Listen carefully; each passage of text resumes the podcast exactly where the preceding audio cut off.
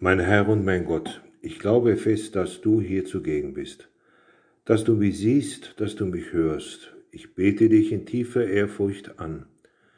Ich bitte dich um Verzeihung für meine Sünden und um die Gnade, diese Zeit des Gebetes so zu halten, dass sie mir Frucht bringt. Maria, meine unbefleckte Mutter, heilige Josef, mein Vater und Herr, mein Schutzengel, bittet für mich.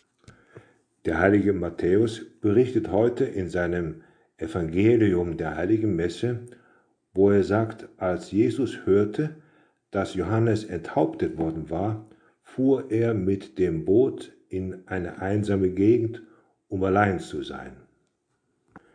Wir können uns vorstellen, dass Matthäus genau von dieser traurigen Nachricht berichtet und Jesus mit einem Boot alleine wegfährt, Ganz einfach deswegen, weil Jesus in solch einer schlimmen Stunde mit seinem Vater Gott allein sein wollte, um zu beten.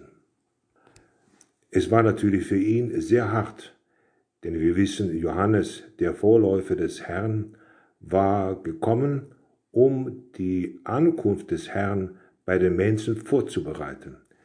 Er rief zur Bekehrung auf, ließ sogar die Leute taufen um so die Menschen vorzubereiten für das, was Jesus, der Sohn Gottes, vorhatte.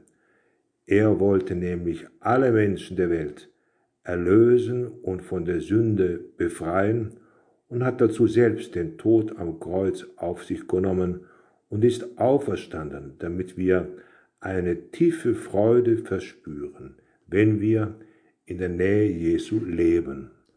Es war eine grausame Tat von Herodes.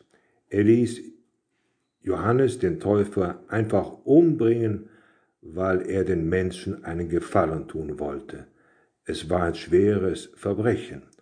Und wir können uns vorstellen, dass Jesus sogar um Johannes geweint hat und eigentlich niemand sehen wollte, außer seinem Vater, mit dem er ein tiefes Gespräch wie so oft führte. Er wird sich Fragen gestellt haben, warum sind die Menschen fähig zu solch einer Tat? Warum fliehen sie sogar, wenn sie sich Gott nähern sollten? Warum haben sie Böses im Sinn, wenn er nur gekommen ist, um nur das Gute zu tun? Danach heißt es gleich weiter, als er ausstieg und die vielen Menschen sah, hatte er Mitleid mit ihnen und heilte die Kranken, die bei ihnen waren. Schon hier können wir von ihm ablesen, Jesus, du wolltest nur das Gute tun. Du hast kein Interesse an Rache oder an Wiedergutmachung. Du wolltest nicht das Böse mit Bösen beantworten. Nein, da kommen Kranke und die vielleicht gar nicht davon wissen, was dir passiert war oder Johannes dem Teufel passiert war. Sie kommen, um geheilt zu werden und du tust es ohne ein Zögern. Du wolltest nicht in einem Selbstmitleid aufgehen, sondern du warst der berufen, um die Wohltaten Gottes den Menschen zu zeigen.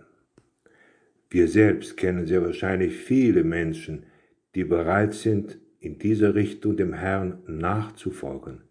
Sie suchen keine Rache, sie suchen nicht das Böse, sie versuchen nicht, sich zu rechtfertigen, Sie wollen kein Hindernis auf dem Weg entdecken, was sie davon hindert, Gutes zu tun. Und dann sagt Matthäus weiter, als es Abend geworden wurde, kamen die Jünger zu ihm und sagten, der Ort ist abgelegen und es ist schon spät geworden. Schick doch die Menschen weg, damit sie in die Dörfer gehen und sich etwas zu essen kaufen können. In gewisser Weise hatten seine Jünger ja recht, Sie sorgten sich darum, dass die Menschen auch essen konnten. Sie waren den ganzen Tag bei Jesus geblieben. Aber wir können auch gleichzeitig sagen, Jesus geht weiter, an nur diese normale Sorge zu haben und etwas flache Lösungen anzubieten. Sie sollen doch nach Hause gehen und da werden sie etwas zu essen finden. Jesus, du handelst anders, immer, in jedem Augenblick. Du verurteilst niemanden oder du suchst nicht einfache Lösungen, damit die Leute dich in Ruhe lassen. Ganz das Gegenteil. Denn du antwortest seinen Jüngern, sie brauchen nicht wegzugehen, gebt ihr ihnen zu essen. Das ist das Schöne unserer christlichen Berufung. Der Herr, du Herr Jesus, bist immer an unserer Seite. Und wenn wir in Not sind oder nicht richtig wissen, wie wir helfen sollen, ja, dann gehen wir zu dir, denn du hast immer eine Lösung für uns. Persönlich in unserem Leben oder auch wenn wir andere leiden sehen. Du möchtest uns mit einspannen in die Verantwortung für die Menschen auch tatsächlich da zu sein. Gestern hat mir jemand erzählt, dass er durch das halbe Deutschland mit dem Zug gefahren ist, um auch zu diesen Überschwemmungsgebieten zu kommen, um auf irgendeine Weise zu helfen. Er wusste nicht, wie er das machen soll, wo er hingehen soll oder was er tun kann. Er rief die Feuerwehr an und die sagt ihm, gehen Sie ruhig in das Dorf sowieso und dann fragen Sie die Leute, wer braucht Hilfe? Und so tat er es. Er wurde sozusagen einem älteren Mann zugewiesen und hat mit ihm zwei Tage lang sein ganzes Haus versucht wieder aufzuräumen. Es war fast bis oben hin voll mit Wasser und Schmutz und Schlamm. Hätte er sich ein einfaches Wochenende ausruhen können? Ja, natürlich. Er hätte an sich denken können, um sich ein schönes Wochenende zu machen. Er tat es nicht sondern er folgte dem Ruf der Not der Menschen, die zu Hunderten alleine waren und nicht sich helfen konnten. Ein großer Heiliger sagte einmal, lege Liebe hinein und du wirst Liebe ernten. Jesus, du forderst uns auf, in jedem Augenblick bereit zu sein, alle Opfer auf uns zu nehmen, also Liebe hineinzulegen, was manchmal sehr schwer sein kann, aber dann werden wir Liebe ernten, wie in diesem Fall. Am Sonntagabend fuhr er müde zurück wieder an einen Ort, wo er zu arbeiten hatte. Aber er war eigentlich müde, aber doch glücklich dabei. Er hatte alles gegeben und hat alles empfangen, nämlich Liebe von einem Menschen, der so dankbar war für seine Hilfe. Natürlich sagen die Jünger deswegen zu Recht zu ihrem Meister, Herr, wir haben nur fünf Brote und zwei Fische bei uns. Und der Herr antwortet, bringt sie her. Es war ja eigentlich nur eine Kleinigkeit, was sind schon so wenig Fische, zwei und fünf Brote für so viele. Aber wer das wenige tut in seiner Liebe, um dem Herrn seine Liebe zu zeigen, der wird eine große Liebe ernten. Immer. Und so berichtet Matthäus weiter, dann ordnete er an, die Leute sollten sich ins Gras setzen, und er nahm die fünf Brote und die zwei Fische, blickte zum Himmel auf, sprach den Lobpreis, brach die Brote und gab sie den Jüngern, die Jünger gaben sie aber den Leuten, und alle aßen und wurden satt.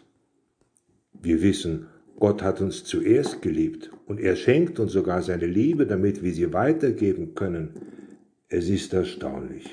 Sie tun nur das Geringste, was sie tun können, aber Gott ist unendlich großzügig. Er gibt allen diesen tausenden Menschen zu essen und sie können bei ihm bleiben. Es war eines der großen Wunder, die der Herr gewirkt hat denn es waren 5000 Männer, die dort versammelt waren. Alle nahmen an dem Teil, an dem Mahl teil, dazu noch die Frauen und die Kinder. Allerdings können wir den Herrn auch fragen, Herr, woher nehme ich die Kraft? Woher nehme ich all diese Dinge, damit ich Gutes tun kann? Und Jesus gibt uns ein wunderbares Zeichen dafür. Es ist die bleibende Liebe Jesu in der Eucharistie. Es wäre schön, wenn wir durch eine Stadt gehen, durch ein Dorf gehen und Ausschau halten nach Kirchen unseres christlichen Glaubens. Dann werden wir entdecken und uns daran erinnern, aber hier ist doch Jesus gegenwärtig im Tabernakel. Sollte ich ihn nicht jeden Tag etwas besuchen? Sollten wir dann nicht die Überzeugung haben, Ja, Herr, wenn du bei mir bist und wenn du mir hilfst, dann werde ich genauso Wunder wirken können. Niemand wird sie sehr wahrscheinlich entdecken, aber ich kann freundlich sein, ich kann den Eltern helfen in der Familie, ich kann den bedürftigen Menschen helfen. Das alles ist Liebe, die der Herr von uns verlangt. Wir sollen geben und geben, damit wir beschenkt werden können. Ich danke dir, mein Gott, für die guten Vorsätze, Regungen und Eingebungen, die du mir diese Betrachtung geschenkt hast. Ich bitte dich um deine Hilfe, sie zu verwirklichen. Maria, meine unbefleckte Mutter, heilige Josef, mein Vater und Herr, mein Schutzengel, bittet für mich.